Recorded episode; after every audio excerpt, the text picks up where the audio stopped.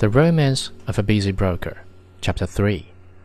On the exchange, there were hurricanes and landslides and snowstorms and glaciers and volcanoes, and those elemental disturbances were reproduced in miniature in the broker's offices. Maxwell shoved his chair against the wall and transacted business after the manner of a toe dancer. He jumped from ticker to phone, from desk to door, with the trained agility of a harlequin.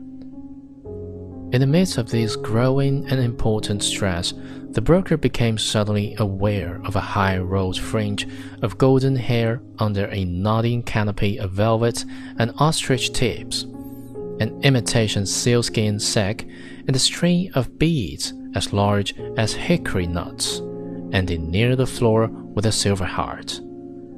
There was a self possessed young lady connected with these accessories, and Pitcher was there to construe her. Lady from the stenographer's agency to see about the position, said Pitcher.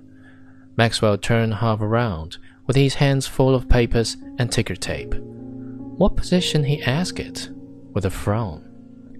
Position of stenographer? said Pitcher. You told me yesterday to call them up and have one sent over this morning. You are losing your mind, Pitcher, said Maxwell. Why should I have given you any such instructions? Miss Leslie has given perfect satisfaction during the year she has been here. The place is hers as long as she chooses to retain it. There's no place open here, madam. Countermand that order with the agency, Pitcher, and don't bring any more of them here.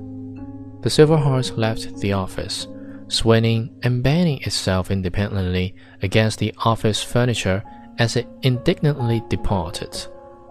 Pitcher seized a moment to remark to the bookkeeper that the old man seemed to get more absent minded and forgetful every day of the world.